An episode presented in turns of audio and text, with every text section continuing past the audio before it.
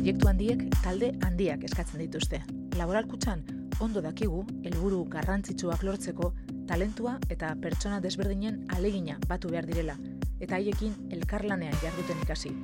Banka kooperatibo gisa beste pertsona batzuen esperientziak entzune ditugu eta proiektu zoragarriak aurrera ateratzeko elkarren ondoan lan egiten dakiten beste erakundeena. Enpresaren, kirolaren edo kulturaren munduan bilatuko ditugu. Gustuko ditugun eta hobeto ezagutu nahi ditugun proiektuak eta profesionalak ezagutuko ditugu. Konta diezagutela zer egiten duten eta nola lortzen duten.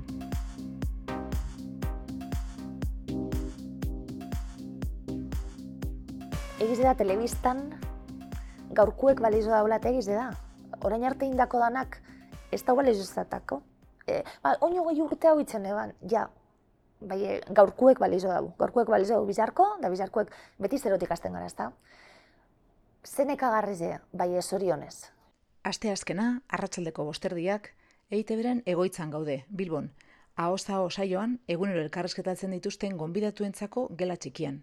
Platora sartu baino lehen, hemen egoten dira zai musikoak, idazleak, dantzariak, aktoreak, zine zuzendariak, beraien lanak aurkestera etortzen diren sortzaileak azken baten. Gure gonbidatuak, programaren lehen partea aurkezten duen kazetari bizkaitarrak, badaki batzuk urduri etortzen direla, eta saiatzen da, programa baino lehen denekin lasai-lasai kafe bat hartzen. Asko, ezagunak dira beretzat, irratian eta telebistan egin duen hogei tigora urteko bilbidean ezagutu bituenak, lehiaketak, sari banaketak, jaietako programak denetarik egin du tarte horretan, baita zuzeneko saio asko ere, benetako profesionalek egiten duten moduan. Egoera komplikatuak, errazak balira bezala kudeatuz. Orain, ilaski esarran hori, elkarrezketa pausatuak egitea tokatu zaio, eta pozik dago, ahozagok eskaini dion aukerarekin. Ontxe hasten zara atzera begiratuten da inozo, ai babi, nire, hau beti guztetzen zama azten umetarik, elkarrezketak irratizen, elkarrezketak telebistan, eta atxinekoarek elkarrezketak pausa hauek zienak, eta ez da danantzat, klaro, ez da publiko danantzat, ni oso konstientzia nahi, baina e, gustaten datzonari asko eskertzen dau. Eta orduen hor begongo zien, bueno, bazin elkarrezketatukot eh, ez dakit, eh, arduradun eh, instituzional bat, eh, ez dakit, egiz ezaten ez gauza bateri buruz dato faltsuekaz eta nik kontrastatu behar dut. Eta bar, eta bar, hor bai sartu beharko zinela olako zehozetan, edo gure kasuen, nire kasuen, bere lana e, aurkezten dauen e, sortzaile bat, bere proiektu be, e, kontaten dakoten, e, miresten duten pertsona bat, oso, oso gradu diferentieti ez, orduen bada ezinbestekuen iretzat, e, euren erosotasuna bilatzi, eurek gustora egotie, da gero esan behar dabe bai, askotan, bueno, borondatezko elkarrizketak diez, eta e, programa ezberdinetan, bueno, maila ezberdinetan, oso, baina hemen askotan jendie dator, bueno, bere buru eri buruz, edo bere liburu, edo bere disko, edo proiektu eri buruz berbetan, ez ere zentruke, eta orduan nik jarri behar dut, nire aldetik. Beti jarri du asko bere aldetik, mila bederatzereun eta irurogeita amaseian Bermion jaiotako langile nekagaitzonek. Hogeita bat urterekin, Euskadi gaztean lanean asistenerako tokiko aldizkarietan eta medio txikietan esperientzia bazeukan. Irratia, unibertsitatik asketekin bateratu zuen hasieran eta telebistarekin gero. Betizu kuskuseroa KTM airean azpimarra eta sortzi urtez Euskal Telebistaren saio arrakastatxonetako bat, mi luze. Era guztietako programak egin ditu baina bapatekotasuna gustatzen zaio eta zuzeneko saioek eskatzen duten arreta maila. Adi egon behar zara, egon bizara entzuten, egon bizara zentzumen danakaz, egon bizu burue uneko egun eukibizu, bai egin hau momentu da. Dagana zentzazio hori, euneko egun, asko gustatzen da, eta gana ikusten buruk funtzionatzen doztela, ze batzutan neure dudek dakot ez. Bai ikusten dut programa zuzeneko baten begi bategaz nau, artez liri begire, bestia ordue, bestie, erantzune, nau ikusten, pinganiletik esan dozti ez dakiz zer, nau ikusten, da dinot, ui, basazpi gauze batera egiteko gai nahi, basta divertia gara e, jendaskok nahi izango duen e, gauztu batzuk jarrezen dituelako sarean, e, soporte moduan e, diskoa, orain dikaleratu ez dena, amairua besti e, bilduta, orain arte Eitzian. Bai, enbudo bat ben, eta nik deukeaz berez... Lan asko egiten du, egiten duen lana asko gustatzen zaiolako. Divertitu hitza sarri aipatzen du Ilaski Serranok lanari buruz ari denean. Sortu, hori ere bai, zuzeneko saio bat egitea dio sortzea da, zerbait hasi eta bukatzea osorik eta horrek asko divertitzen du. Sentsazio hori, ez da, bueno, zer zer sortu dut, azkenin programa bat zerotik azten dalako, papel zuri batakot, zer, gaur zer, ez da? Da zeo zer sortu du hor. Bai, sentsazio hori divertitzen nauela. Eta, pff, zema jentetako aukeri lanien divertitzeko, ez da? Orduan zaten nahi lana, lana, bai, baina divertitzen nabil. Aspertzeko denborarik egia esan ez du hartu. Unibertsitatean zegoen kasetaritza egiten irratian hasi zen lan lanean eta unibertsitatera itzuli zen irratia utzi zuenean, naiz eta telebistan lanean jarraitu. Bi karrera egin ditu momentuz. Bigarrena antropologia pasioak bultzatuta eta lehena kasetaritza iaia kasualitatez. Orduan horre uki eta zen zalantza batzuk bai zein got. Ba, gustatzen daz soziologia, gustatzen daz historia, gustatzen eh, antropologia, gustatzen daz kasetaritza, dana gusta, orduan dinozu.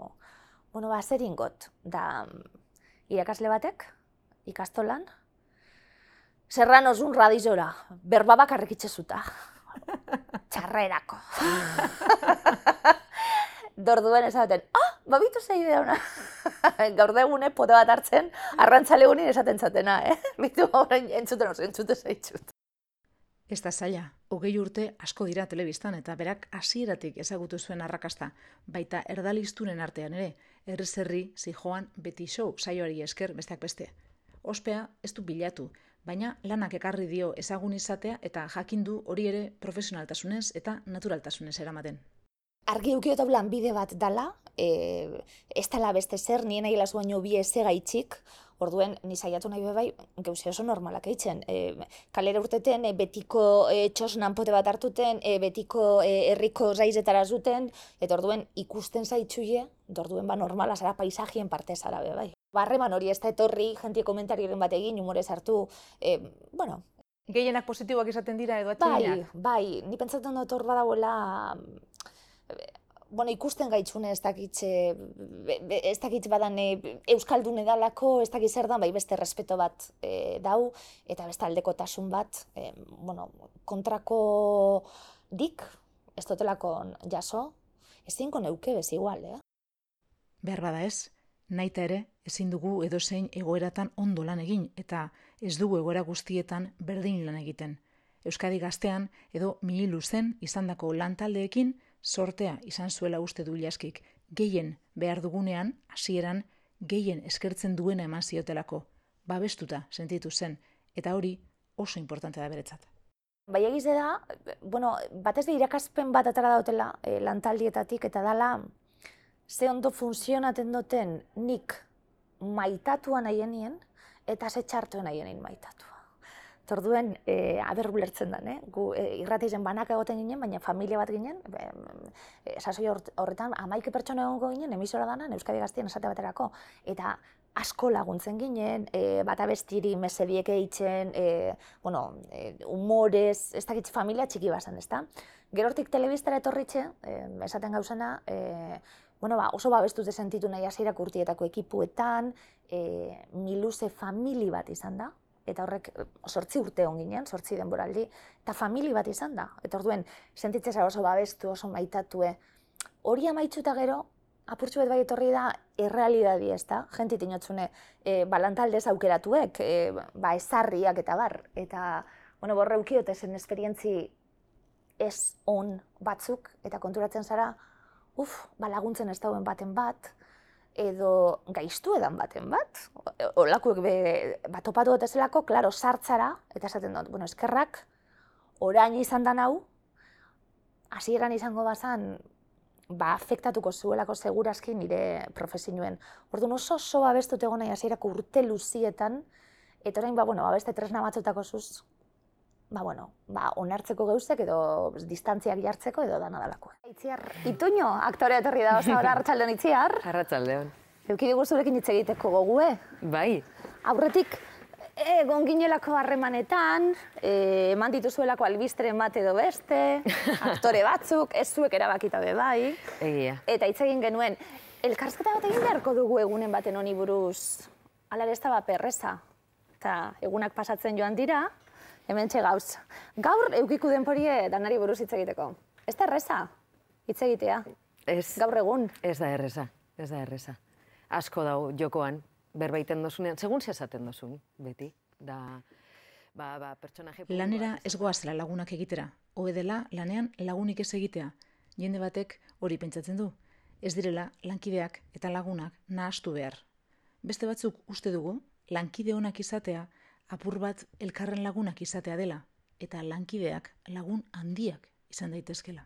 Nik dakote zen, orain momentuen dakote zen lagun handizenak, nire bizitzan ezinbestekoenak lanien e, topatutakoek. Diez, e, zalantza barik alkar ulertzen garalako eta alkarren erretolika oso ondo ulertzen duelakon e, profesio bardinen zabiltzenak bata bestigaz eta konpartitu behar dalako. E, nik ulertzen dut laguntzeko nahuela, lantalde baten helburue komuna dala. Naiz eta zutani, bueno, ba ez izan lagunek, baina helburue komuna da, nikolan ulertzen dut e, behintzet espastazu lagunduko be, espanozu babestuko be, bat trabarik ez jarri, gitxienez. Orduen, e, bai, e, irudituten da, estolako esperientziaren bat badako zu, edo, ez da ez da izan inoiz helburue lan hau eitxie, ba, gazti hauten, ba, beste programa batzutan, eta hasten dienen zure itxura neurtzen, edo zure adina, edo laster zarra izango zara telebistarako, eta ez dakiz zer, oso gaztetan entzun da, da oso. Kasu eginda oneri, non egongo nintzen. Orduan, zorionez, zorionez, orain hogei urteko arek, ba, esaten zauen, hau ez da nire gerrie. Nire gerrie da ondo aurkeztie, nire gerrie da gauzek ikasten jutien, nire gerrie da beste bat, ondo pasatzie. Ez bada hori helburue, ez Baina entzuten dira lako komentarioak egia da. Hombre, entzuten dira, olako komentarizue. Adina, pisua, janskera, orraskera, ahotsaren timbrea, aurpegiarekin egiten diren keinuak, ibiltzeko modua, altuera. Ezagarri hoiek, gizonenak edo emakumenak izan daitezke, gorputza denok daukagu. Eta hala ere, adina, pisua, janskera, orraskera aipatu eta zuetako zenbatek imaginatu duzue emakume bat. Emakumeen gorputzak publikoki komentatzeko baimena ematen dio gizarte honek bere buruari, gizonei ez bezala, eta orain zailak diren gauza batzuk, zailagoak ziren lehen, duela hogei urte gure gonbidatuaren karrera hasi berri zenean batez be, bakarka egin behar da ariketa bat alako. E, orain arte, olako sarerik ez dulako e, euki, zorionez ikusten dut gaur egun sariek osatzen guzela, e, gana disiplina ezberdinetako emakumiek, eta konpliziek leku danatan dauzela, eta asko zerrezau izan aldala momentu honetan. Emakumientzat, e, bueno, ba, sentitzen duguna konpartitzi bai, ez da, eta laguntzinu eta laguntasun eleko askotatik e, dator. Bai, bueno, bai izan da ariketa bat orain arte bakarrik egin Eta egin dugun okariketa hori, oso konstientik izan garanak, ba, bueno, zorionez orain izena eta bizena jartzen zagudanari, eta badakigu e, terminuetan hitz egiten zer zan bizitzen gendune, orduenez, bai, e, bueno, e, euki berzu konsientzia hori be bai. E, nik ikusten dut, batzuk ez dakoia, eta orduen esaten zu, bueno, pues, bakotxa beranagaz, bai, e, bueno, euki behar da, zure buru zaindu bizu, eta irudituten justu edan aldarrikatu behar dela, ere mudanatan, eta, bueno, bariketa hori eginda, eh, hasieran bakarrik, eta orain ja konparti dute askoz gozu hau edana, basko ba, zabeto. Gaztetan, telebistan lanean aretutako emakume asko oroitzen ditugu, memoria ginezkero, baina gutxi dira lan horretan iraundutenak, gure elkarrezketatuak bezala. Ondarru, lekeitio, mutriku, bere kasuan, bermio, kostaldeko herrietako emakumen energiak zerikusirik ote du horretan? Bai egize da, e, gauza kultural bat, ala, eta ezik eta dala esaten du nien, dana dala kulturala eta egize da, zer ikusten zuen, zer erakusten zuien, eta guk ikusi du, gure inguruen emakume indartsuek, emakumeek erabakizek hartzen dabinak, emakumeek estizenak iziltzen, emakumeek aurrera jarraitzen dabinak, e, familiz aurrera taraten dabina, e, guk hori dana ikusi du, eta guretzat hori normala da. Gizonak itxasora bidaltzen dituzten kostaldeko herri arrantzaleetan, gizonek agindu dute, baina genero harremanetan emakumeek botere gehiago eskuratu izan dute, indar gehiago ere uki dute. Emakume hoiei, bere herrikoei, dedikatu zien Ilaski Serranok 2008an irabazitako egaluze saria, bertako arraina sokak urteko bermeotarrari ematen diona. Eta gizonak galdetu omen zioten, herriko gizonek sariaren eskaintza egin zuenean. Barrez, kontatzen du anekdota, mitifikaziori gabe hitz egiten du bere herriari buruz. Ni batzutan sentitu nahi itota herri zen, ez da? E, gazti hauten, ba, azten zara nien, ja, geuzek eitzen eta erritxik urteten, eta ikusten zu, uf, denpori ez dala pasaten, ez da? Da bertan gauzela betiko kontueri bueltaka. Dordu neukiat olako, Olako momentuek be bai, bai egia egin nahi lagun.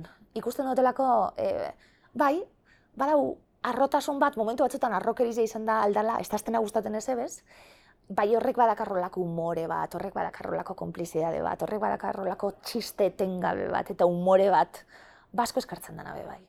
Arrotasuna, umorea, divertitzeko gaitasuna, jakin mina, sormena, zerk egiten gaituen gu geu ez dakigu, baina norgaren jakitea importantea da. Edonola eta edonon bukatu nahi ez badugu, erabaki batzuk hartzea komeni da. Batzuetan, bat nahikoa izaten da, importantea bada. Ilaski Serranok argi dauka zein izan zen berea. Nik euskal kasetari izateko autue injot, euskeraz nabil lanien. Horrek dakarren danagaz, esan zutena, askoz konplizidade sare handiz hauek e, lortzen nabil euskerazko e, kasetari izan da, euskal sortzailekaz, euskarazko e, agente ezberdinekaz, Azkanin irudituten aztelako ezin naizun atakaten, ezin naizun kritikatzen buru barik. Bueno, ba, elburu komunetan gauzelako sartut, ezta? Segurazki, bueno, ba, beste hizkuntza batzutan eneuke okingo txipori bez. E, Euskal kasetari izatiek eragina dako nire lan egiteko eran. E, Euskal kasetari izatiek Euskal telebista baten eragina dako e, base programa egin edo zer proiektatu. E, kaka egingo nuke, baina ez Euskal Telebistan. Programa kaka bat egiten asko divertiten da, hori bai dinotzut. Orduen egingo neukeolako gauzek, bai ez, bai ez nire hizkuntzen eta nire izaerigaz eta nire telebistan. Orduen, divertitzen nahi itxauten agaz, divertitzen nahi elako, bai irudituten da, ez dakit, eh, badakule asko maite dut hau, eta gauza orokor baten moduen maite dut, bai, ez bakarrik, ez da nire karreri, ez da gizelan esan, enai ni. Eta norbera, ba, norbera izan behar dela jakina hori da kontua, inorekin konparatu gabe. Euskara beste hizkuntza batzuk baino txikiagoa dela egia baita, baina txikia dela esatea hori egia da. Ez dut konparatzen, ez dut konparatu inoiz. E, beti dalako, ez da gitz, neurie da, zeuzara, ez da, zer zara, handize, txikize, ez talderatu behar. Hau da dakotena, hau da nahiena, eta, eta, eta nuen aurrera. Ez dut euki inoiz hori, e, konparatzeko e, behar izana, eta ez dut sentidu inoiz txikitasun hori bez. Eta orduen, ba bueno, ba, dauenagaz, ze gustora. Euskaraz lan egiteak ostopo batzuk berezkoak ditu kasetari batentzat, beste hizkuntza batzuetan ez daudenak, aukerak ere bai bere iztunen komunitatearentzat importantea da euskarazko kasetaritza adibidez eta euskal kulturak prestigio dauka. Euskaraz lan egitea beraz, abantaila edo desabantaila? Iruituten da, eta ez da, abantaila des, desabantaila, esaten nabilenien, ba, niri bai emoten dozte inbidize Ricardo darin bat Bilbora, e, ba, bajatuko nintzen egu beharria gara berari elkarrezketa bat eitzen. Dortu dinot, nik ez dakot hori aukeri, ez da? E, adibidez, e, ba, e, erderazko telebistan e, badauena. Bai, bueno, ez nire tamainu neurie da. Ez da esan dizez txikize, bai, konparaten mazun, e, ba, erdali hizkuntza erraldoiekaz, bai, nire tamainu neurie da, eta dakote nagaz, e, aurrera nuen urtiek eta urtiek eta urtiek eta hogei urte eta jarraitzen du e, lanien, orduan, ez da binongo arazorik. Da, ba, beste batzuk eskapatzen daztez, bueno, e, etorriko bazan e, Harrison Ford basungo nintzen be, bai, ba, bueno, pues, ez daki euskeraz, bai, jazta. Ba. Harrison Ford eta Ricardo Darinen galduten dabe kasu honetan. Ricardo Darin bat, ez, Sortzea, ikastea, divertitzea, maitasunez inguratuta eta babestuta egotea, erabaki honak hartzea, sortea pur bat izatea. Guzti horiek izan dira bidean lagungarriak, kasetari todo terren honen ibilbidean. Ahaztu zaigu bat, bermioko emakumei buruz berak esan duena, umorea. Guk adibidez, behin baino gehiagotan egin dugu barre elkarrezketak iraunduen tartea atseginean. Eta barre gangarrak izan dira, gorputz osoarekin egiten direna. Eta beraz, hortxe geratu, danok, geldi.